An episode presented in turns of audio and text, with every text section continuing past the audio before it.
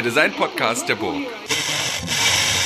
Herzlich willkommen zur neuen Folge des ähm, Hurra Hurra Design Podcasts der Burg. Und ähm, für die Vorbereitung von diesem äh, Podcast ähm, bin ich tatsächlich in den Bahnhofskiosk gegangen und ähm, gegangen, ich bin geradelt und ähm, habe dafür äh, tatsächlich auch meine äh, Corona-Maske eingepackt und bin dann in den Laden rein und habe nach der Form gefragt. Und ähm, dann guckte mich äh, die Verkaufsperson etwas an und sagte, ja, so, ich war in Dresden am Bahnhof, hat er gemacht und dann ähm, hat er mir tatsächlich von hinten irgendwo noch die aktuelle Ausgabe der Form rausgegeben und ähm, ich habe die bezahlt. Die hat 15 Euro gekostet. Bin ich kurz erschrocken, weil ich gedacht habe, was kostet denn ein Magazin? Im Laden sicherlich 5 Euro. Nein, doch 15 Euro, aber das ist okay. Und ähm, bin dann so raus, habe meine Maske abgemacht und ähm, schlage die Form auf ähm, und sehe ein Bild von Vivian Tauchmann. Und Vivian Tauchmann macht eine Self-as-Other-Performance beim Hurra Hurra Festival auf diesem Bild. Vera Sachetti schreibt einen Text dazu, der auch noch richtig, richtig gut ist. Und ähm, ich blätter so weiter durch und ähm, erfreue mich an einer tollen Zeitschrift. Und das habe ich deswegen gemacht, weil ähm, Heute zu Gast im Hurra Hurra Podcast ist ähm, Nina Sieverding und Anton Ralves, die seit Anfang 2020 das neue Chefredaktionsteam der Form sind. Und ähm, bevor wir jetzt über äh, darüber reden, wie sich die Anforderungen äh, an Designhochschulen und die Curricula ändern und was das überhaupt soll, 2020 noch so einen schweren Stapel, ich war auch erschrocken, wie schwer diese Zeitschrift ist, äh, ähm, zu machen, da ähm, bitte ich euch, dass ihr euch mal kurz vorstellt, bitte. Ja, hallo. Mhm, hallo. Ich bin Nina Sieberding, die Chefredakteurin des Form Design Magazins. Und ich bin Anton Ralves, auch der Chefredakteur des Design Form Design Magazins. Und ja, zusammen sind wir die Doppelspitze der Form, sozusagen. Wie so ein kleines Clowns-Duo. Okay, eine Clowns-Duo ist vielleicht ein bisschen untertrieben. Ähm, wie seid, also wieso seid ihr jetzt ChefredakteurInnen der Form? Was ist das für eine Biografie, die euch dafür qualifiziert, das zu tun? Nina. Ich, ich, ich address das mal immer. Ich glaube, was uns qualifiziert, auch im Team jetzt, ist, dass wir so unterschiedliche Lebensläufe haben. Ähm, und ich auch immer super beeindruckt, ich weiß noch, dass ich super beeindruckt war, als ich Anton kennengelernt habe, weil der eben ganz anders nach seinem Bachelor durch die Welt so gegangen ist und Sachen bewegt hat. Also das kannst du ja selber nochmal. Und ich eben eine ganz andere Biografie und ganz andere Kompetenzen mitgebracht habe. Also ähm, ich habe einen Master gemacht und bin dann zur Form gekommen als Bild- und Textredakteurin und hatte mich darauf eigentlich schon viele Jahre lang vorbereitet. Ähm, also ich habe zum Beispiel ein Praktikum gemacht an der Stiftung Bauhaus Dessau, die du ja jetzt auch schon im Podcast hattest, sozusagen. Ähm, und habe da äh, zufälligerweise bin ich da in die Bildredaktion gerutscht von dem Bauhaus-Magazin und habe da schon gedacht, ich war da glaube ich so äh, 23, habe da schon gedacht, boah, das wäre irgendwie so mein Traumjob. Und ähm, das habe ich gemacht bei der Form ein Jahr lang und ähm, jetzt sind wir Chefredakteure oder Chefredakteurinnen. Und, und was hast du studiert? Ich habe ähm, Kommunikationsdesign im Bachelor studiert und integriertes Design ähm, im Master, also im Bachelor in Braunschweig und im Master in Bremen und war auch nochmal in Valencia und Frankreich, in Dijon dazwischen für verschiedene äh, Erasmus und dann so Aufenthalte.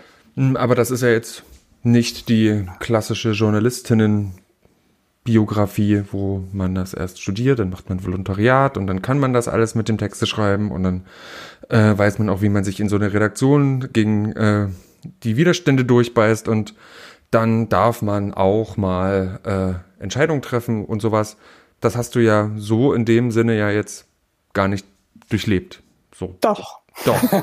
Doch, weil ich Nina hab, unterschlägt immer gerne ähm, die Hälfte ihres Lebens. Ich, weiß, ich, ich, ich habe ja hier einen Zettel liegen, deswegen so frage ich. So. Genau, also weil man den halt so komprimieren muss. Nee, ich habe mal nachgerechnet, ich sitze jetzt halt seit fast zehn Jahren in so Redaktionen und ich fand es auch super toll nochmal als Bestätigung, als ich meinen ersten Tag bei der Form hatte, da war es echt so, ich habe keinen Tag Einarbeitung gebraucht. Das weiß ich noch. Ich dachte, boah, jetzt machst du das, was du immer in so schäbigen Redaktionsräumen irgendwo in einer Turnhalle gemacht hast. Ne? Also wirklich mein erstes, meine erste Redaktionssitzung war wirklich in so einer Turnhalle von der Uni, weil es keinen anderen Raum gab.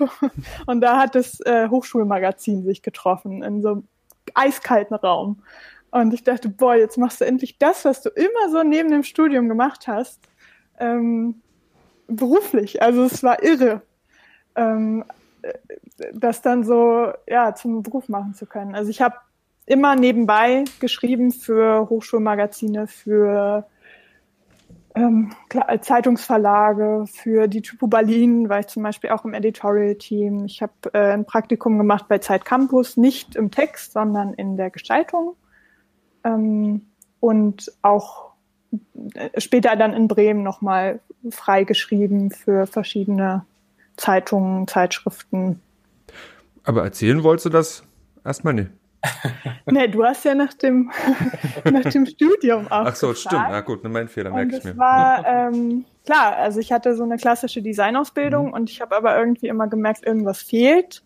Und ich hatte ähm, einen Freischreibenkurs äh, in meinen ersten Semestern, den ich sehr gut fand und ähm, ich weiß noch, ich war dann im Ausland und äh, diese, dieses Studium im, im Ausland, also ich war in Valencia an der Fachhochschule, war eben ganz anders als das Studium in Braunschweig. Und danach kam ich irgendwie zurück nach Braunschweig und dachte, ich muss jetzt irgendwas ändern, ich muss jetzt irgendwas umschmeißen. Und dann ähm, habe ich nochmal ein anderes Nebenfach gewählt und habe eben dem Hochschulmagazin geschrieben, ich möchte jetzt für euch schreiben. Und dann haben die mich halt, haben die gesagt, komm vorbei, wir treffen uns hier in der Turnhalle. Anfang Januar irgendwie, also ja. Und so ähm, fing das dann an und es war eigentlich super, weil das äh, so ein super Ausgleich war zu meinem Studium. Also alles, was ich gesucht hatte in diesem Designstudium und da nicht gefunden habe, das habe ich eigentlich beim Schreiben dann gefunden. Und dann war irgendwann so ein Punkt, wo ich nicht mehr das eine oder das an, also das eine ging nicht mehr oder das andere und andersrum. Also beim Schreiben habe ich Sachen gelernt, die ich im Design wieder anwenden konnte und andersrum. Und es gab auch Redakteure, die mir auch Volontariate angeboten haben übrigens, die ich dann aber abgelehnt habe, ähm, weil ich eben noch mal aus äh, Braunschweig raus wollte auch und noch mal was woanders erleben wollte. Und ähm, habe dann, äh, die haben auch, also es gab Personen, die gefragt haben, eben, was, was willst du denn jetzt, ne? Was bist du denn jetzt? Designerin schreibst du, hm, wo soll denn die Reise hingehen? Die haben mal so, ich weiß es nicht genau, aber ich mache halt beides so gern. Und deswegen bin ich auch super glücklich, also wie das jetzt alles so gelaufen ist, weil das hätte ich mir nie träumen können, dass es wirklich einen Job gibt, wo beides gefragt ist. Weil gerade ich habe das Gefühl, im traditionellen Journalismus gibt's halt auch diese klassischen Rollen. So, das muss ich vielleicht auch erst ähm, jetzt entwickeln, gerade mit den digitalen Medien, dass es da vielleicht Redakteure gibt, die sowieso aus dem Design kommen und die dann digitalen Journalismus machen und dann die Infografik gleich dazu bauen oder so. Mhm. Wie ist es bei Wie dir gewesen, bei Anton? Ähm, also ich wenn ich mich so mit Nina vergleiche, dann kommt mir mein Lebenslauf immer ganz erschreckend kurz vor. ich denke immer, boah, voll krass.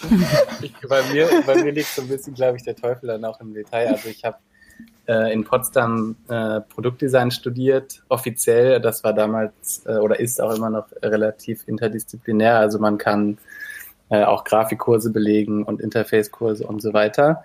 Und ich habe immer ganz viel Grafik damals auch schon gemacht. Und ähm, genau, und dann, ich habe, ich glaube, was so meine Kernkompetenz vor allem ist, ist, dass ich so, ein, so eine intrinsische Energie habe und immer äh, so äh, mir meistens nicht das reicht, was so einfach drumherum schon existiert. Und dann habe ich mit einem Kommilitone von mir und noch einem äh, Freund ein Möbellabel gegründet, also während des Studiums ähm, das gibt es auch noch. Objekte unserer Tage heißt es ähm, in Berlin. Und ähm, das habe ich dann, ich glaube, vier oder fünf Jahre gemacht.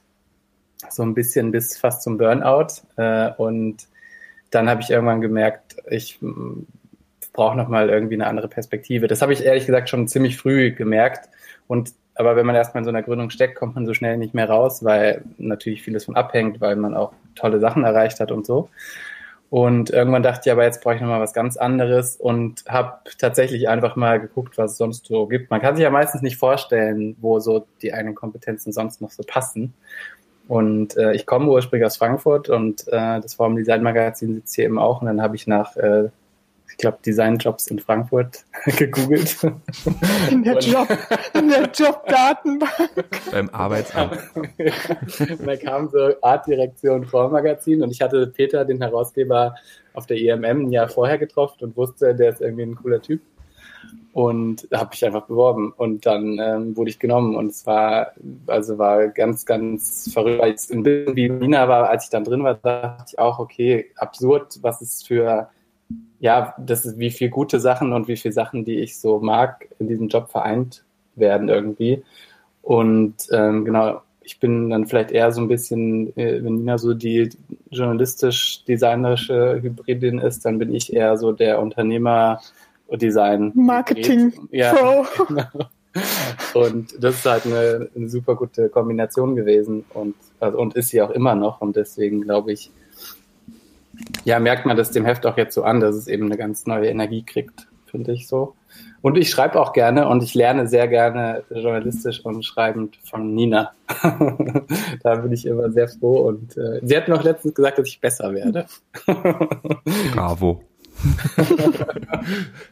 Aber wenn ihr gerade, weil du gerade, weil Nina, du gerade sagst, ähm, Anton ist so der Marketing-Pro, Ihr habt auf dem, also ich habe hier nämlich noch eine, alte Form liegen und weil ich ähm, schon sehr, wie gesagt, sehr, sehr lange keine Form mehr gekauft hatte und die habe ich mal zugeschickt gekriegt. Es ist die Region of Design, die ist von August 2019.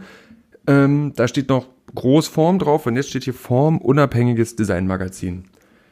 Ähm, wie, worin unterscheidet sich ähm, die Form von früher von jetzt und warum ist es jetzt nötig oder richtig, unabhängiges Designmagazin draufzuschreiben? Ich glaube, die Frage ging an dich, oder? Mhm. Also ich glaube, ich habe, ich muss dazu sagen, ich habe gerade in den Archiven gewühlt von der Form. Und ich durfte tatsächlich in die alten Briefe von Wilhelm Wagenfeld reingucken und gucken, was der geschrieben hat. Der, äh, einer, der einer der Gründungsväter der Form, muss man dazu sagen, was der mit den anderen Gründungsvätern der Form äh, so geschrieben hat und äh, war überrascht, weil es super viele Parallelen gibt, immer noch. Ähm, ich mich da sehr reingefunden habe in ganz viele Sachen und Unabhängigkeit war eben damals schon ein riesiges Thema. Also von daher ist das eigentlich vielleicht was, was wir jetzt rausstellen, was aber eigentlich schon immer da war. Also es ist schon im Kern der Form immer ein wichtiger Teil gewesen. Ich glaube aber, dass auch ein Grund war, weswegen wir das da draufgeschrieben haben, ist, dass äh, unabhängiger Journalismus eben immer wichtiger wird in diesen Zeiten und vor allem im Designjournalismus die Grenzen zur PR ja oft fließend sind. Also es gibt nicht mehr viele Magazine oder überhaupt, also Online-Magazine, die, ähm, die unabhängig be also Bericht erstatten können, weil sie eben von großen Geldgebern abhängig sind. Und das ist das Form Design Magazin nicht. Ja und nein. Also natürlich sind wir auch äh, unternehmerisch darauf angewiesen, aber wir, es kommt ja immer darauf an, was man priorisiert. Und ähm, wir versuchen einfach, wir versuchen natürlich auch, das Magazin als ein, äh, ein wirtschaftliches äh, Unternehmen zu führen und oder machen es. Und ähm, genau, wir sagen aber einfach nur, dass die Unabhängigkeit uns wichtiger ist, weil ich, ich persönlich finde ja, und ich glaube, Nina geht es genauso, ähm, wenn du keinen unabhängigen Journalismus machst, dann brauchst du im Grunde gar keinen Journalismus machen, weil alles andere ist im Grunde Werbung. Und äh, genau. Und dieser kritische Geist, der war schon ab Ausgabe 1 da. Und die, ähm, ja, das hat mich tatsächlich nämlich auch irritiert, weil wenn man sich eine, was weiß ich, die Wallpaper oder die Frame oder sowas, die ja, die ja ähnlich, die, die ähnlich schwer sind, äh, ähm, mal anguckt, dann blättert man da ja wie so durch die Vogue am Anfang durch, äh, durch so 10.000 Doppelseiten voller, äh, voller Foscarini-Werbung sozusagen. Und ja. das, finde ich, ist ja bei euch tatsächlich sehr reduziert. Ist das, ja. ist das ein Zeichen der Unabhängigkeit? Ich denke schon, ja. Also, also ich denke ja immer, wenn die alle wirklich irgendwie so viel Werbung haben, frage ich mich immer, wo dieses ganze Geld hingeht, ehrlich gesagt. Ich würde sagen, wir schaffen es einfach, ähm, dadurch, dass wir aufmerksam sind, dadurch, dass wir ein gutes Netzwerk haben, mit dem wir zusammenarbeiten, schaffen wir es einfach sehr, sehr viele gute Inhalte irgendwie sehr effizient zusammenzutragen, würde ich sagen. Und deswegen müssen wir jetzt nicht das ganze Heft mit Werbung zu klatschen. So. Ähm, und ich würde, ich vermute schon, also ich, die Frage ist natürlich immer auch noch dahinter. Bei anderen Magazinen habe ich das sehr oft das Gefühl, inwiefern geht dann auch noch Werbung sozusagen mit garantierter, in Anführungszeichen, redaktioneller ne, Berichterstattung. Dann wird es ja so richtig eklig, finde ich. Und ähm, ich, also ich kenne ja. Das ist aber auch durchaus üblich. Also gerade ja. ne, in dem Teil, ja. wo wir, also Lifestyle-Magazine. Genau. Design wird ja immer ganz schnell in die Lifestyle-Tonne so geworfen. Und ich kenne ja die andere Perspektive. So als Unternehmen hat man natürlich immer versucht, überall irgendwie reinzukommen. Und ähm, ich war sehr erstaunt, jetzt ohne den Namen zu nennen, wie da so gearbeitet wird. Also ich hatte so innerhalb von, nach meinem Studium hatte ich so innerhalb von einem Jahr den Respekt eigentlich vor jeder größeren Zeitschrift plus Online-Plattform verloren, weil ich wusste, da geht's nur darum, wer mehr bezahlt oder wer den besseren Barter-Deal aushandelt. Und was, was für einen Deal aushandelt? Barter-Deal, das sind das ist so PR-Sprache, das heißt äh, also sozusagen physische Werte gegen was tauscht. Also ah. meinetwegen, du schickst einem Influencer einen Stuhl nach Hause und dann kriegst du einen Post. Ah, uh, okay. Das wird mir, das wird mir, das wird mir zu düster. diese, diese ja, aber das ist, äh, das ist überhaupt nicht düster. Das ist, wirklich gang gäbe. Also das ist so omnipräsent, dass man es eigentlich, ähm, ja, also wenn man da einmal drin ist, dann ist das überall. Ja, ich ähm, zum Thema Werbung, ähm, also auch ich selber habe auch nach dem Studium so ein, also anders als ihr, äh, ähm, auch so ein bisschen publiziert oder eben auch geschrieben und zwar äh, aber eher für die Form und Zweck, also sozusagen für das Pendant aus dem Osten.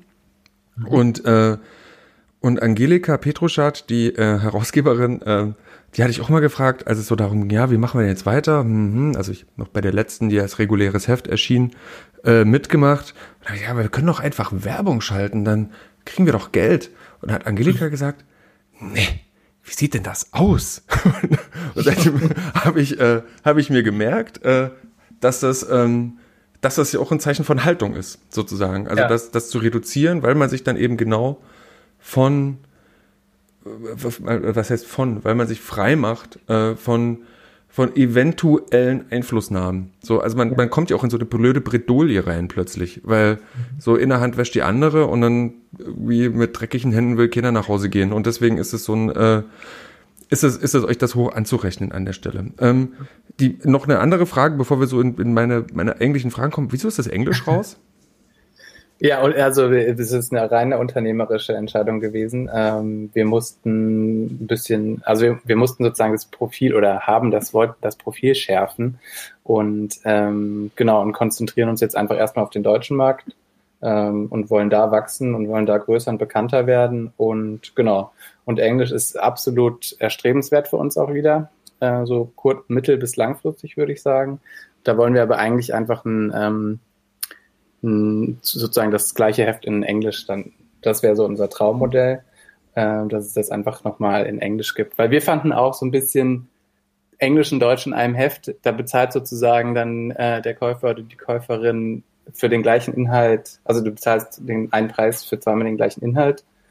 Und ähm, auch Layout-technisch und sowas ist das alles so ein bisschen so, dass wir dachten, das kann man optimieren. Es ist immer ziemlich ziemlich hakelig. Ne? Ja, man, ja. Muss, man muss komplett anders gestalten, als genau. man sonst Editorial gestalten würde. Also es hat jeder, der das schon mal gemacht hat, ähm, wird wissen, wie schwierig das ist. Und auf der anderen Seite fällt es dem Leser kaum auf mhm. oder der Leserin. Also stimmt. Äh, wenn ich selbst wenn ich manchmal dann andere Zeitschriften gelesen habe, die Deutsch-Englisch äh, kombinieren, dann sehe ich das Englische nicht mehr. Und wir hatten ja teilweise sogar Anfragen von Leser, StudentInnen irgendwie, die gefragt haben, ja, wo ist denn jetzt der englische Text? Mhm. Dabei stand der halt, ne? Die Seiten ja. waren halt 50-50 aufgeteilt. Ach, die haben den gar nicht gesehen? Oh Gott, oh Gott. Die haben ja. den gar nicht gesehen. Genau. Ich glaube übrigens. Also Gestaltung ist unsichtbar. Das ist doch sehr gut. Ja, aber leider in dem Fall irgendwie die falsche Art von Unsichtbarkeit. Wir hatten auch, äh, letztens sagten wir auch bei der Novum, die haben jetzt nämlich so einen Button auf dem Cover, wo drauf steht Bilingual, wo wir so dachten, mir ist es auch irgendwann ganz später ist aufgefallen, dass die, dass die Novum zweisprachig ist. Und ich dachte immer, die Novum ist Deutsch. das ist genau das gleiche Phänomen. Also man denkt ja immer von intern, alle sind so in so einem Magazin drin, wie man selbst ist, wenn man das macht, aber es ist natürlich Pustekuchen, ist ja klar. Und so genau vergleicht halt dann niemand diese Inhalte, ne? Oder du liest halt nur das Offensichtliche erstmal für dich. Und ja, also ein Misch, Mischwerk aus vielen Entscheidungen mhm. oder Faktoren gewesen. Ja. Okay.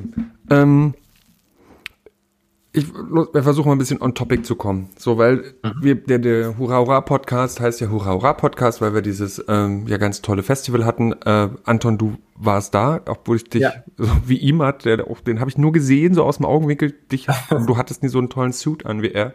Deswegen habe ich dich nicht in Erinnerung. Weiß ich doch gar nicht.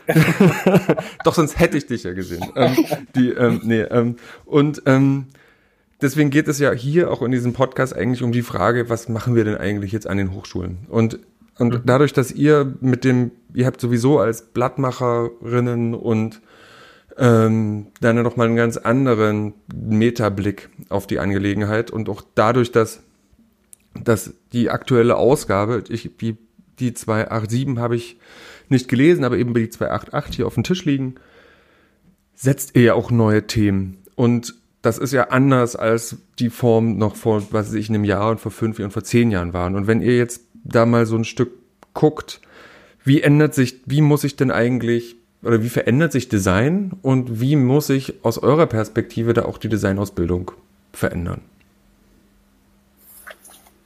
Hm, das ist natürlich alles relativ komplex und vielschichtig. Ich habe das Gefühl, ähm, alles wird politischer auf jeden Fall. Und ähm, die Welt wird komplexer, genau. natürlich auch. Deswegen stelle ich auch so komplexe also Fragen. Sie nicht, aber wird, wird, wird sie nicht. Unsere Wahrnehmung. Unsere, ja, genau.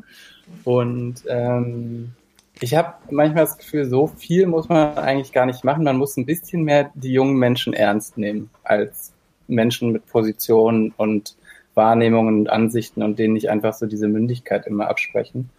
Ähm, das finde ich, und weil wir beide natürlich auch noch relativ jung sind, haben wir einfach ein anderes Designverständnis, als man es halt irgendwie, weiß ich nicht, vor 20 Jahren hatte. So. Oder 50 Jahren. Genau. Und ähm, ja, bei uns geht, glaube ich, ganz viel über wirklich eine Haltung hinter etwas. Wir, wir grundsätzlich gucken wir nach Themen, die einfach einen gesellschaftlichen Mehrwert haben, sich irgendwie von einer rein Oberflächlichkeit emanzipieren, die komplexere Themen äh, behandeln.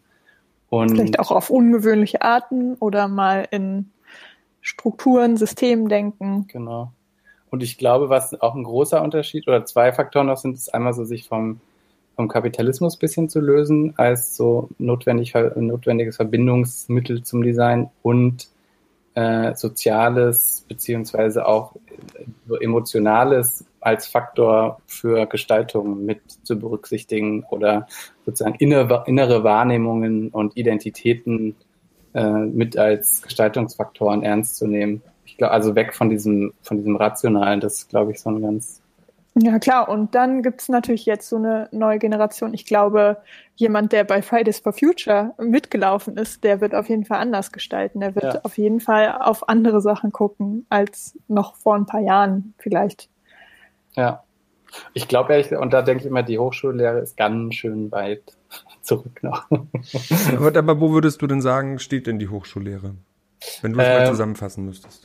Automatisch ist es natürlich ja so, dass da einfach noch, und es soll jetzt gar keine pauschale Abwertung sein, aber es sind natürlich die Boomer, die da jetzt sitzen und die, ähm, und so wie das System halt ist, ist es einfach nicht durchlässig. Das heißt, wenn du einmal da eine Professur hast, dann sitzt du halt relativ bequem drin und es kommt noch viel aus so einem sehr kategoriebesetzten Denken. Also es gibt also ich weiß noch, wie die FA Potsdam damals das ganz groß auf die Fahne geschrieben hat, dass sie interdisziplinär sind. Und ich kenne Freunde von mir, haben in Weißensee studiert und da sind so eiskalt die verschiedenen Disziplinen getrennt worden, immer noch und ist auch immer noch so, dass ich mich immer frage, in welchem Elfenbeinturm lebt ihr eigentlich alle, dass ihr glaubt, mit sowas würdet ihr irgendwie komplexe Dinge begreifbar machen können. Und ähm, das, glaube ich, ist etwas, was sich auch erst ändert, wenn, naja, zum einen einfach so starre Positionen irgendwann nicht mehr da sind und aber sich auch wirklich erst, wenn sich das System von sich aus also irgendwie ändert. Also sozusagen wie eine Struktur von Lehrenden ist in so einer, in so einer Hochschule, ne? wie viel Hierarchien und wie viel Zugang wirklich gewährt wird und nicht, wo, wo dann am Ende doch wieder irgendwann ein, also ein Mensch im Weg steht, der, der das Weiterkommen irgendwie blockiert.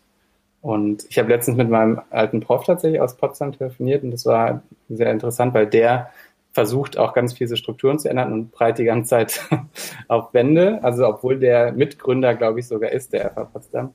Und der meinte halt, eigentlich müssen Unis einfach so die Ermöglicher sein. Das sind die Plattformen, die ermöglichen und nicht viel mehr. Ja, und bei mir war es so, ich weiß, ich war sehr oft frustriert, vor allem in den ersten Jahren, weil ich gemerkt habe, ich mache hier gerade Aufgaben, vor vor 100 Jahren. Also und wenn ich dann, dann war ich auch noch am Bauhaus, eben im Praktikum. Mhm. Jeder äh, damals ähm, waren diese Modelle, waren, waren da damals noch im Keller bei denen und ich sehe halt, okay, die Bauhäusler haben dieselben Übungen gekriegt wie ich heute. Und dann frage ich mich natürlich, ist das noch zeitgemäß? in einer Welt, die mittlerweile sich sowas von beschleunigt und ähm, digitalisiert hat, ja auch ist es wirklich immer noch notwendig, irgendwelche kleinen Rechtecke dann äh, per Hand so gründlich wie möglich zu füllen oder so, ne? Ja, auch ich musste das machen. Und so gleich kann das irgendwie nicht sein, dass alle das Gleiche machen müssen, um es zu verstehen. Also. Nee, aber ich, ich glaube, ich, ich, ich, ich bin da ja bei euch. Ich habe nur manchmal das Gefühl, weil ähm, da mal so kurz den zehnten Mann zu spielen, weil ich immer der Meinung bin, dass die, na, dieses, dieses Generieren von Formverständnis ähm, ist ein meines Erachtens wichtiger, wichtiger Punkt in der Gestaltung. Das ist auch eine intellektuelle Herausforderung, das, das zu meistern. Ähm, sei das in der Form, sei das in der Fläche, also in, in der Fläche oder in, im Volumen. Mhm. Ähm, und ich glaube, dass wir als, als Designerinnen und Designer dadurch, durch das Begreifen oder das er Erkunden von Welt, durch, durch Formulierung sozusagen, also durch, durch Gestaltung, so wie wir das tun, einen dezidiert eigenen Blick auf die Welt haben und da auch eine, der ist eben anders vielleicht als Wissenschaftler transformatorischer. Also wir können Sachen verändern und erkennen dadurch total viel. Und das ist super, super begehrt in diesen interdisziplinären Prozessen. So, das ist das, was alle wollen. So, weil, weil, weil neben dem, neben dem Richtigmachen, was vielleicht wir gar nicht so gelernt haben, aber dem, dem Richtigmachen wird ja auch dieses Disrupten total gewollt, weil das kommt ja dann automatisch im Erkennen von Mustern, will man ja die Störung erzeugen, weil man ja an Innovation interessiert ist. Mhm. Ähm, und deswegen bin ich ja der Meinung, dass, dass es vielleicht gar nicht so doof ist, doch auch diese alten Sachen äh, diese alten Übungen sozusagen zu machen. Weil vielleicht kennt ihr dieses Buch ähm, Papier von hm, Vorname Zeyer, das ist so ein, so, so ein dicker, dickes Ding. Das hatte mir jetzt eine, eine, Kollegin empfohlen, ich kannte das nicht und ich bin ja total umgefallen. Wahnsinn, was, die, was man machen kann, nur mit einem Stift und, und mit, mit einer Schere und Papier, so völlig crazy. Und was man durch diese Auseinandersetzung damit ja aber eigentlich auch verstehen lernt, ist ja total, ist ja auch total wichtig. Gleichzeitig habt ihr aber auch recht, äh, das kann nicht alles sein. Ne, das ist ein, das ist ein Teil.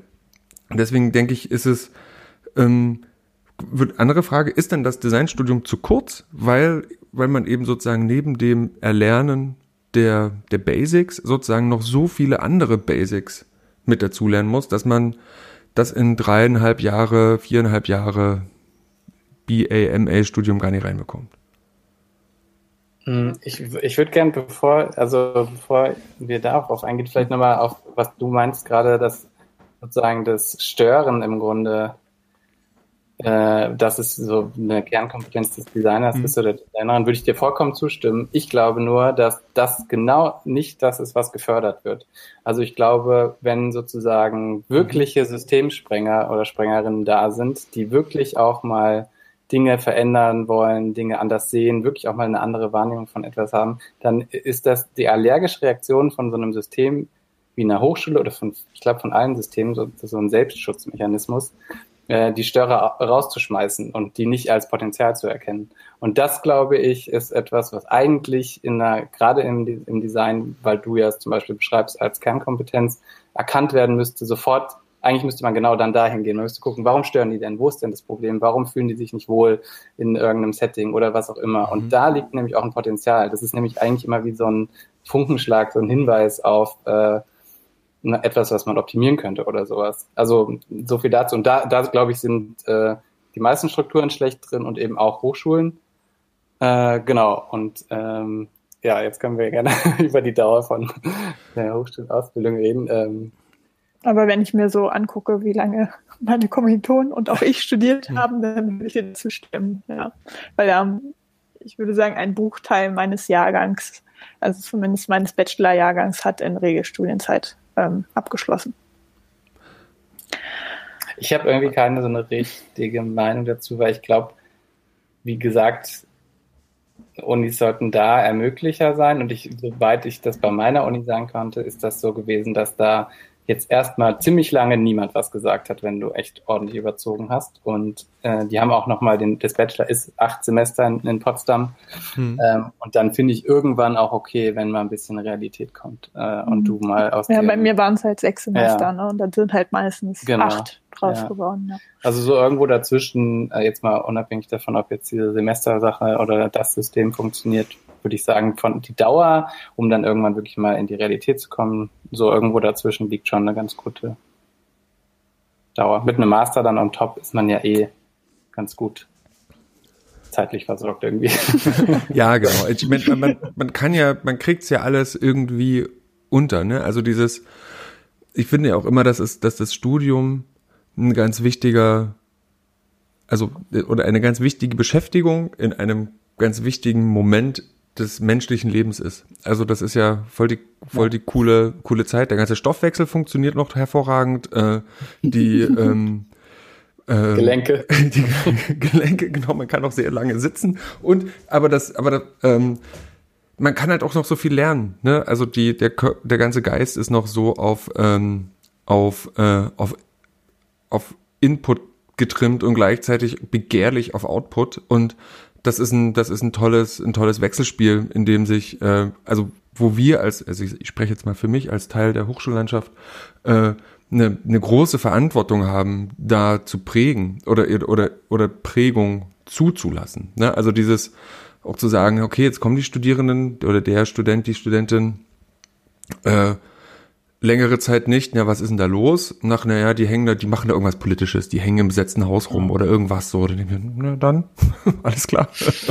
Sehen wir uns nächstes Semester. Also das muss ja, das, das muss ja okay sein. Ne? So, auf der anderen Seite ähm, bin ich aber auch Teil der Hochschullandschaft und sage, ja, aber ich habe schon auch das Gefühl, dass du gerade total viel auch hier lernen könntest für das, was du da im besetzten Haus tust. Ne? Also das ähm, aber mehr als sagen können wir nicht. Wir sind ja keine Lehrer in dem, äh, in dem Sinne, dass wir, ähm, oder in so einem preußischen Sinn, was Lehrer mhm. sein sollte. Ne? Und ähm, finde aber, dass, wenn ich hier gerade nochmal die eure Form aufschlage und eben, eben wirklich diesen tollen Text von Vera Sachetti sehe und ähm, die eben sagt, Design ist Vermittlung, dann ist es vielleicht gar nicht so sehr zu trennen, die Arbeit im, in der Designpraxis von der Arbeit in der Design-Ausbildung. So, also vielleicht ist das ja, und ihr macht ja in gewisser Weise ja sowas ähnliches. Ne? Mhm. Also ihr seid ja in gewisser Weise auch Designvermittler, oder nicht? Absolut.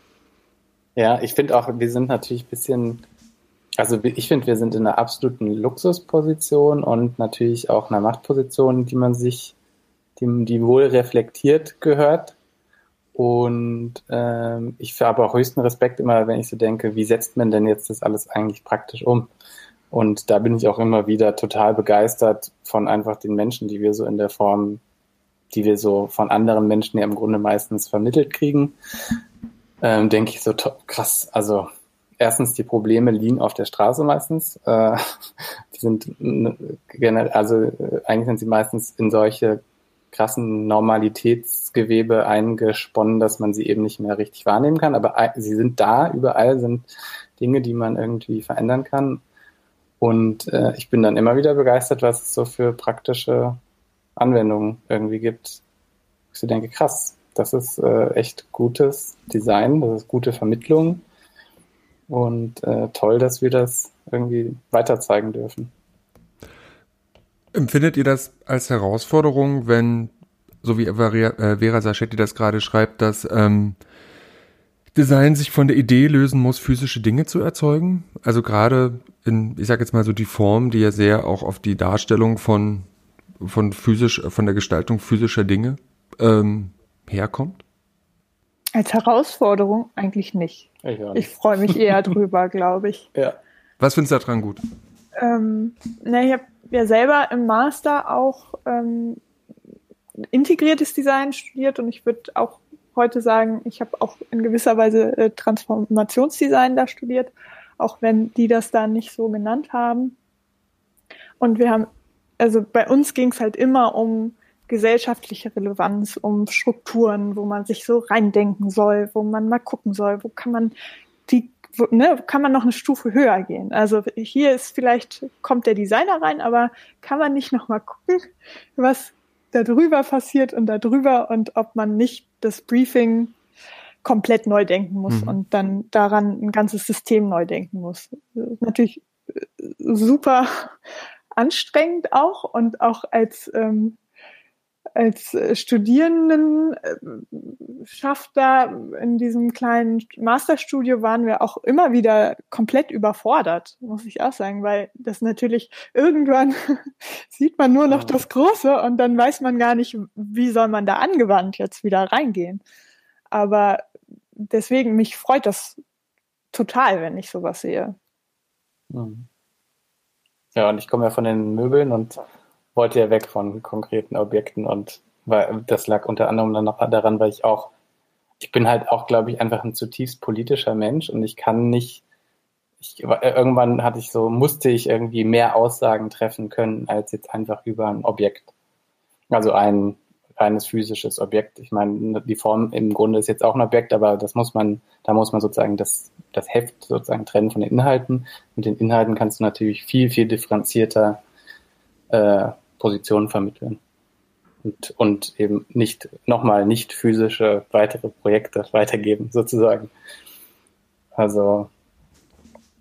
Ja, ähm, und das, dann, das macht ihr ja in der, in der, in der Form. Ihr besprecht ja sehr viele interessante und wichtige Dinge. Also, ähm, also auch gerade der Text von Michel Christensen und Florian Conradi. Oder mhm. ähm, eigentlich, eigentlich sind da sehr viele Sachen drin, die gestaltungsrelevant sind ähm, und Gestaltung, so wie auch ich Gestaltung verstehe, sind. Ähm, ich habe mich dann aber gefragt, ja, was, was ist denn, jetzt ist da so viel tolles Zeug drin, wo ist denn das, was ich früher nie so interessant fand, nämlich die gerenderten äh, Fahrzeugstudien. ähm, wo sind die denn jetzt? Ne? Also ähm, der Designreport ist zu. Ähm, ich weiß gar nicht, was es, da gibt noch die VDI-Nachrichten oder sowas, aber die, ähm, wo, wo findet denn die, dieser Teil der Gestaltung, ich sag mal, publizistisch statt, der, der eigentlich ja auch richtig und wichtig ist, ne? Also eine ordentliche Stra eine Straßenbahn muss auch gestaltet sein und das ist richtig, dass die gestaltet wird und das machen sehr intelligente Menschen. Ähm, und ich fand immer die Form war auch ein Sprachrohr für, oder in, in Zeigerohr, ein Zeigestock, anstatt ein Sprachrohr, das ist der Zeigestock für diese, also für diese Leistung, sagen wir mal. Und ähm, wo sind die denn jetzt? Hin? Auch in der Form. Ja, auch in der Form. also gerade ich finde, äh, der Otto Zapf-Artikel, der ist allerdings in der, in der, in der, der ist in der vorherigen, also hm. nicht die Krisenausgabe, die du jetzt am Bahnhofskiosk gekauft hast, sondern die davor. Das ist so ein zeitloses Formthema. Also das mhm. hätte, glaube ich, zu jeder Zeit so in der Form stehen können. Und das ist ähm, und ist eben ein klassisches Produktdesign-Thema. also der war eben so ein Wegbegleiter von äh, von Dieter Rams äh, und ist aber so ein bisschen in der Geschichte verloren gegangen, obwohl er eigentlich die viel größeren Möbel, die jetzt der für Knoll international eben äh, gigantische Möbel, die jetzt in Amerika gemacht. Also so eine Geschichte ist das eben. Und der hat so das ganze Büro-Interieur sozusagen neu gedacht, weil er so der Erste war, der flexible ähm, Bürosysteme entworfen hat. Und wir schließen eben nichts aus, also weil uns bewusst ist, dass äh, Design nicht eine Sprache nur haben kann, sondern weil es immer komplex ist, es ist immer eingebettet in komplexe gesellschaftliche Zusammenhänge. Und äh, wir haben den Inhalt ja auch vergrößert, der Form, damit wir mehr Perspektiven abdecken können. Ähm, damit man eben nicht das Gefühl hat, irgendwie, äh, was weiß ich, Krise hat nur diese eine Perspektive. Ähm, und ähm, deswegen kriegt man auf jeden Fall auch gerenderte Straßenbahnen in der Form früher oder später. ja, es, ich, bin ich mir ziemlich sicher sogar. Nein, das ist ja auch okay. Ne? Also das ähm, nur ähm, ich ich habe lange gebraucht, äh, wahrscheinlich, weil ich mich auch davon so aus meiner eigenen Biografie oder äh, äh, sag mal Studiumsbiografie so freischwimmen musste. So dieses, ja. das, ich will das nicht, ich will keine Straßenbahn rendern, ich will das nicht. So, äh, und deswegen habe ich, bin ich da immer so äh, picky, wenn ich sowas, wenn ich sowas sehe oder irgendein. Hast du Industriedesign? Ich habe ich hab Produ äh, Produktdesign an der HTW Dresden studiert. Ah, ja. ähm, und ähm, genau, da war das, da haben das, also ich, ich habe das nicht gemacht, das wurde aber ähm, gerne gesehen äh, von den Professorinnen und Professoren, wenn das die Kommilitonen gemacht haben und ich ähm, hatte da immer keine Lust dazu. Und ja. ähm, aber wenn wir gerade auch über das Magazin sprechen, ne, das ist ähm, ist ja ist 2020 und ihr macht ein Printmagazin. Ähm, und auf der Webseite kann man so ein paar Artikel so ein bisschen lesen, angeteasert, ähm, aber das Wissen ist äh, dann doch zwischen den, zwischen den Deckeln. Warum macht ihr ein Magazin und warum ist das euer publizistisches Format? Nina. das ist lustig, weil ich die Frage schon vor einer Woche beantworten musste. Und ähm, ich glaube, dass wir als DesignerInnen immer irgendwie an Printprodukten interessiert sein werden. Also ich glaube nicht, dass diese Liebe zu Print, dass die verschwinden wird bei den Leuten, die selber gerne Printprodukte machen. Das glaube ich wirklich nicht. Und ähm, das andere ist, dass wir auch an vielem arbeiten, was man da zum Beispiel noch nicht sieht auf der Internetseite. Mhm. Also wir hacken ja schon hinter den Kulissen so einige Sachen aus, aber ähm, da können wir jetzt noch nicht so richtig drüber reden, weil das kommt ja alles noch. Okay. Okay. Ähm, es ist schon so ein Kanon, den wir versuchen abzudecken. Ich, ich fand übrigens auch noch, das habe ich von, äh, von Stefan, unserem Vorgänger, gelernt, was ich eine sehr schöne Perspektive fand, ehrlich gesagt. Weil ja natürlich ein Buch nichts anderes ist als ein Medium und dann eben auch ein Speichermedium. Und zwar eins, was du nicht so leicht fälschen kannst oder verfälschen. Du kannst eine Information nicht so leicht verändern, wie du es zum Beispiel im Internet könntest. Und deswegen ist die Information per se schon mal glaubwürdiger. Die ist nicht unbedingt wahrer, aber sie ist glaubwürdiger als Quelle zum Beispiel. Und das fand ich irgendwie eine schöne, schöne Idee. Also man, man, man, man gießt praktisch wie so ein Abbild des Zeitgeistes einfach, ne? wie so, ein, so eine Time, Time Capsule und äh, so in die Welt. Und das finde ich einen super schönen Gedanken irgendwie. Und im Internet geht es so nicht. Zumindest habe ich nicht die IT-Fähigkeiten, da etwas so sicheres zu bauen, äh, das so eine archivierende Kraft hätte. Hm.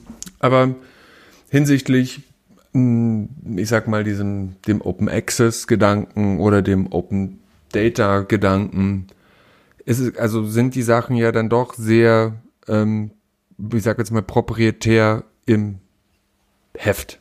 So, man kann das Heft, also man kann sich sozusagen, jetzt ist es blöd mit Corona, weil man immer diese Maske aufhaben muss, aber wenn man, wenn der Zug verspätet, dann kann man sich in den Kiosk stellen und die Form lesen und dann da auch wieder reinstellen. Und dann gehen, aber eigentlich muss man es immer immer kaufen. Ne? Und ich, ich hatte ja. letztens zum Beispiel, fand ich, ja, ist, ist ja auch in Ordnung. Also ja, ist das Frage, ist das so in Ordnung? Ähm, ich würde sagen, ja. Und ich würde sagen, wir arbeiten ja auch dran. werden ja noch viele Dinge passieren. Ach so, okay, cool. Aber cool, so oder so finde ich sozusagen die Gedanken, äh, Inhalte durch Geld jetzt sozusagen zu limitieren, schon ähm, nicht verkehrt, jetzt nicht unbedingt, weil ich jetzt Turbokapitalist bin, im Gegenteil, sondern es ist ja wirklich im Verhältnis zu was man sonst so ausgibt, echt wenig. Ne? Und außerdem garantiert man ja sozusagen auch damit die Unabhängigkeit und die Integrität, Integrität dieses Journalismus. Und dann ist halt so ein Jahresabo für ein Studi für 45 Euro, denke ich dann so, komm, irgendwie hast du zwei Kästen, nee, ich unterstehe jetzt nicht Studierenden, was sie machen oder trinken, äh, aber das kommt ja nämlich immer. du hast 45 Euro weniger zum Leben im Jahr und ich glaube, wenn man, äh, wenn man glaubwürdige Information und Unterhaltung vielleicht noch ein bisschen möchte, dann ist es das wert einfach. Ja, und wenn man es auf einen Monat rechnet, die 15 Euro, ne, dann, äh, ja. dann sind das, kann ich schlecht rechnen, 4,30 Euro oder sowas. Ja, ich habe wahrscheinlich günstiger als Spotify oder Netflix. ich wollte gerade sagen, ich habe, ich habe auf der Homepage geschrieben, auf dem Studi Studierenden-Abo, das ist ein Kasten Mate im Vierteljahr oder eben zweimal Spotify Premium. Genau, und das Spotify Premium, also die Form Ausgabe geht off offline. Ne? Das ist ja auch noch so ein Ding. Wenn, also die kostet nicht nochmal extra Strom. Ja, ja. Also ja. die ist, die ist abbezahlt, wenn man die hat. So ist es. Das ist eigentlich ganz, ganz interessant. Ähm, und die ähm, tatsächlich habe ich, wenn ich jetzt noch mal so durch das Heft durchblätter, wenn, wenn ihr, was würdet ihr sagen? Ich mache jetzt mal, wir können das ja mal so ein bisschen so machen. Was ist denn äh, so euer, euer Lieblingsartikel ähm, in der letzten, in der letzten Ausgabe, wo ihr denkt, Mensch, die, ähm, da, das muss man tatsächlich gelesen haben und dafür lohnt sich tatsächlich auch das auszugeben? Ja, alle. Favorite, ja, Favorite. nee, de dein Lieblingsartikel, sag mal. Was, was hast du vorgestellt? Haben wir. Äh, wir haben ja, wir stellen dir eigentlich auf Instagram auch immer unsere jeweiligen Lieb äh, Lieblingsartikel vor. Haben wir jetzt noch nicht gemacht. Haben wir jetzt, noch, genau. Ähm, haben wir für die letzte Ausgabe aber gemacht. Genau. Ich, also es muss irgendwie mein Lieblingsartikel sein, weil er mir sofort einfällt und das sag, ist der gleiche, den auch Nina. Oh ja. Das ist der Smoky Bear. Hervorragend, sehr gut. Ja, erzählt mir, wieso dürft ihr den, darf man den Smoky Bear nicht zeigen? Tolle Geschichte. Also es ist wirklich eine grandiose, alles ist eine grandiose Geschichte. Ja. Das ist die perfekte Mischung aus Designjournalismus und äh, Design eben. Und ja, also so viel, was er da drin verwebt hat. Genau. Vielleicht müsst ihr erstmal erzählen, äh, äh den, den Hörerinnen und den Hörern kurzen, kurzen paraphrasierende Inhaltsangabe, ohne den, ohne das Ende zu verraten. Mhm. Okay. Also es gibt in den USA eine Figur, die nennt sich Smokey Bear. Und Smokey Bear steht meistens überlebensgroß an Waldrändern, äh, an Straßen, am Straßenrand und warnt davor, dass man nicht offenes Feuer machen sollte, ja. weil sonst eben der Wald abbrennt. Und, ähm, und der ist wohl so in Amerika so bekannt. Bekannter als Mickey Mouse eigentlich, also von der irgendwie Umfragenwerte ja. her sozusagen. Und unser Autor Jonas, der war eben lustigerweise ein Jahr vorher auf einem Roadtrip gewesen in den USA und hatte den bemerkt. Und dann meinte er bei der, als wir in dieser Krisenausgabe äh, ge äh, gearbeitet hat, meinte er, ja, da gibt's doch diesen Bären. Wie, ihr kennt den nicht? ähm, wir so, nee, noch nie gehört. Ja, guck mal, sieht auch ganz toll aus und äh, der soll eben vor Waldbränden schützen. Und es ist wohl der auch, er schützt vor Waldbränden. Es ist nämlich statistisch erwiesen, dass es weniger Waldbrände gibt seit Smokey Bear gibt. Ja.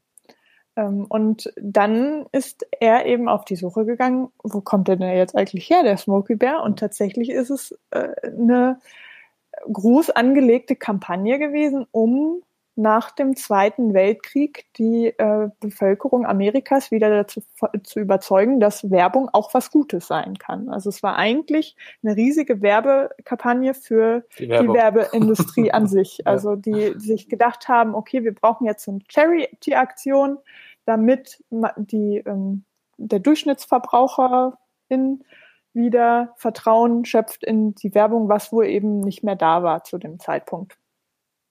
Ja, und wir, äh, Jonas hat eben diesen unglaublich schönen Text darüber geschrieben, hat mit verschiedenen aus der Corona-Quarantäne. Äh, ja, genau. Also wir haben ihn immer nur so, ja, geht's dir gut? Und er so, ja, ja, ich habe gerade nach äh, San Francisco geskypt oder ja. Los Angeles oder wo. Mit dem MIT. Genau. Also das kann man, ist äh, auch ein Lehrstück darin, was man alles schaffen kann aus so einer, aus, wo man denkt, dass man ist eigentlich so an einen Ort gebunden, aber man kann mit mit Passion und irgendwie Intelligenz und so kommt man Durchhaltevermögen. Ja. Genau, UCLA war es. Ah, also UCLA. er hatte nach Los Angeles sogar sich vernetzt und ähm, einen wunderbaren, auch sehr kritischen Artikel geschrieben, denn äh, eine, ich weiß so, eines äh, über Zwischenüberschrift ist Smokey Bear is a, a racist white pig. Also weil nämlich wiederum der Smokey Bear, der jetzt auch schon wieder etwas älter ist, äh, in seinem Kern auch wieder ein weißer alter Mann ist. Und das bei bestimmten Bevölkerungsgruppen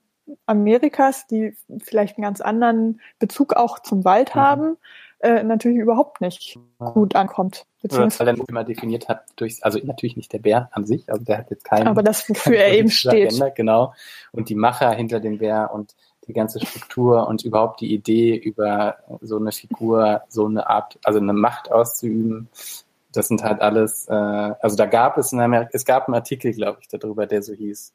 Der ein kritischer mhm. Artikel war, das war, glaube ich, ja. die Überschrift. Äh, die war auch ein Zitat. Genau. Und ja, und warum wir den eben nicht zeigen dürfen, ist, dass wir die Bilder. Genau, dann kam die Bildrecherche, wie so oft, der Text ist da, man könnte auch nochmal vielleicht ähm, als Zeitnot äh, sagen, ich bin ja immer wieder überrascht, wie wenige Studierende meistens wissen, dass Bilder nicht einfach genutzt werden dürfen.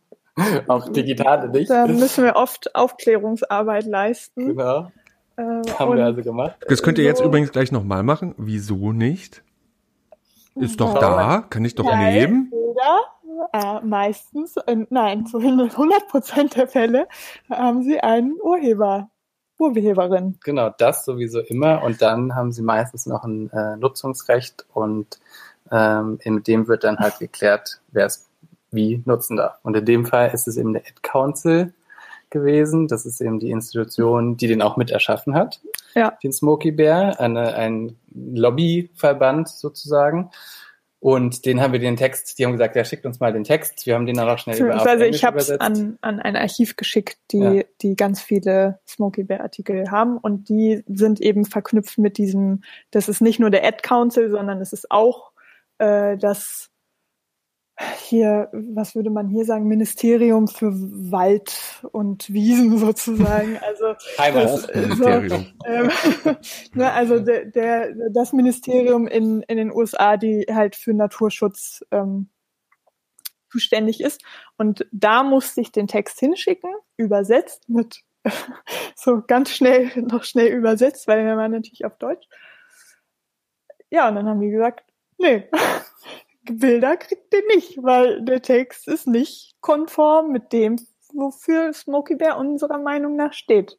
Und dann waren wir ganz schön vor den Kopf gestoßen und wussten erstmal gar nichts, was, wir so richtig tun sollen, weil das war ja einer auch der Gründe, warum wir diese Geschichte haben wollten, weil diese Bilder von dem Smokey Bear, die sind einfach super. Ne? Das ist so Vintage USA Werbe Sprache, also diese 50er 60er Jahre Zeichnung, das sieht einfach super aus als Grafiker, ne? Also das will man auch sehen.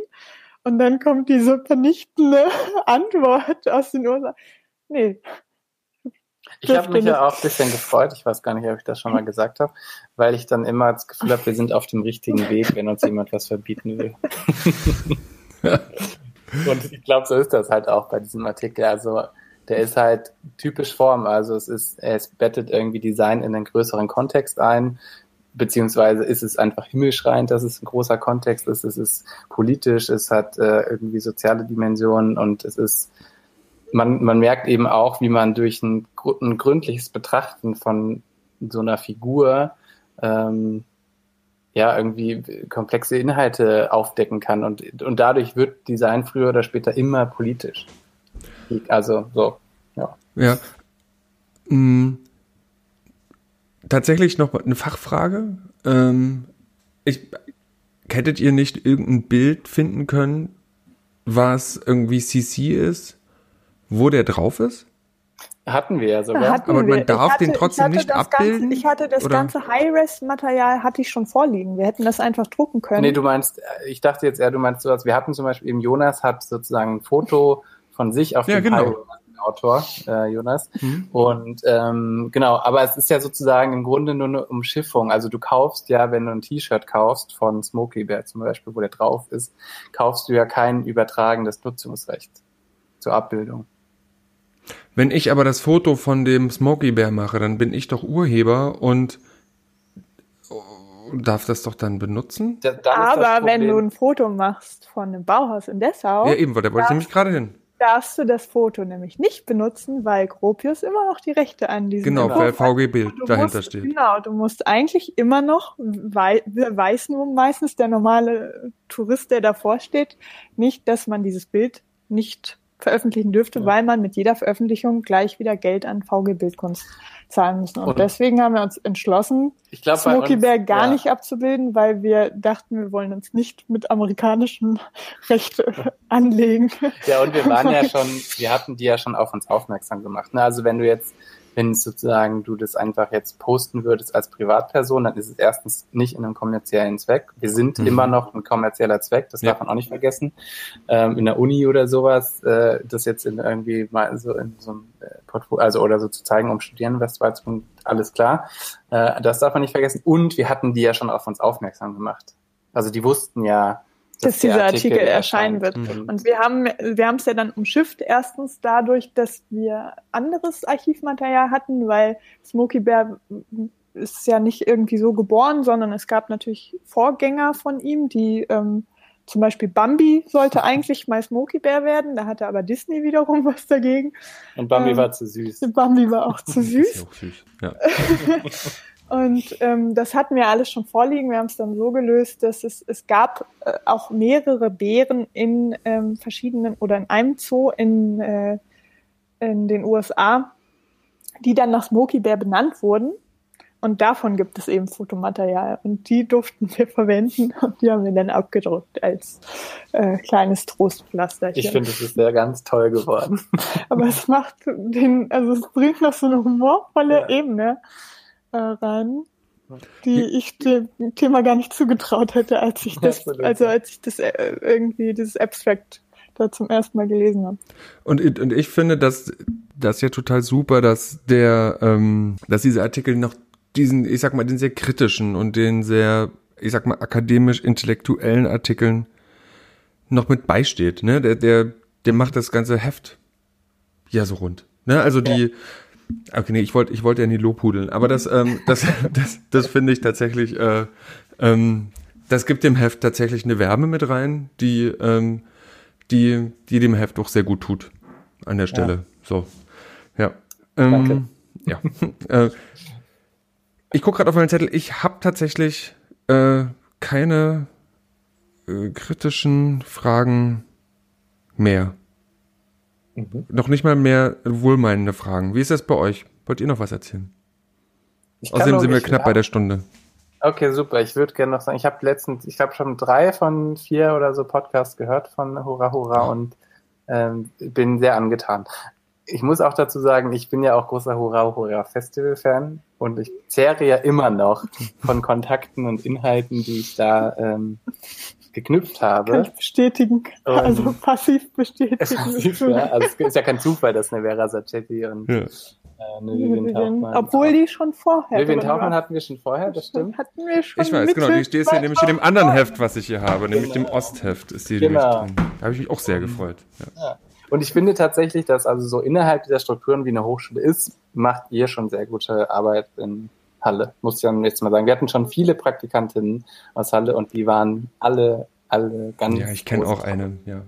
Viele, viele, viele Grüße. Shoutout. Sagt man ja immer im Podcast, ne? Shoutout. Also, ach, das wusste ich nicht. Ich bin ja so ein schlechter Podcast-Hörer. Ich, ähm, deswegen, ähm, Machst du Podcasts nicht für dich oder wie? na, doch, ich mache die für mich, aber ich höre keine. Das ist ein, Okay. das ist ein Drama. Das ist, ähm, will sich nicht, will sich bei mir nicht ergeben, dass das passiert. Ja, ja. So, aber das ist ja auch gar nicht schlimm. Ja. Vielen, vielen Dank. Vielen Dank äh, dir, dass wir hier ja, sein durften. Total. Wir haben uns super gefreut auch.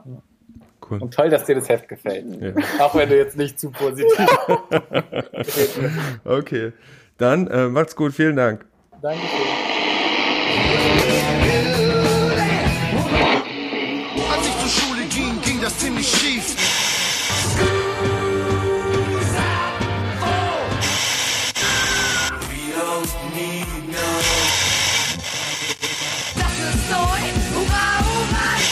Der Design-Podcast der Burg.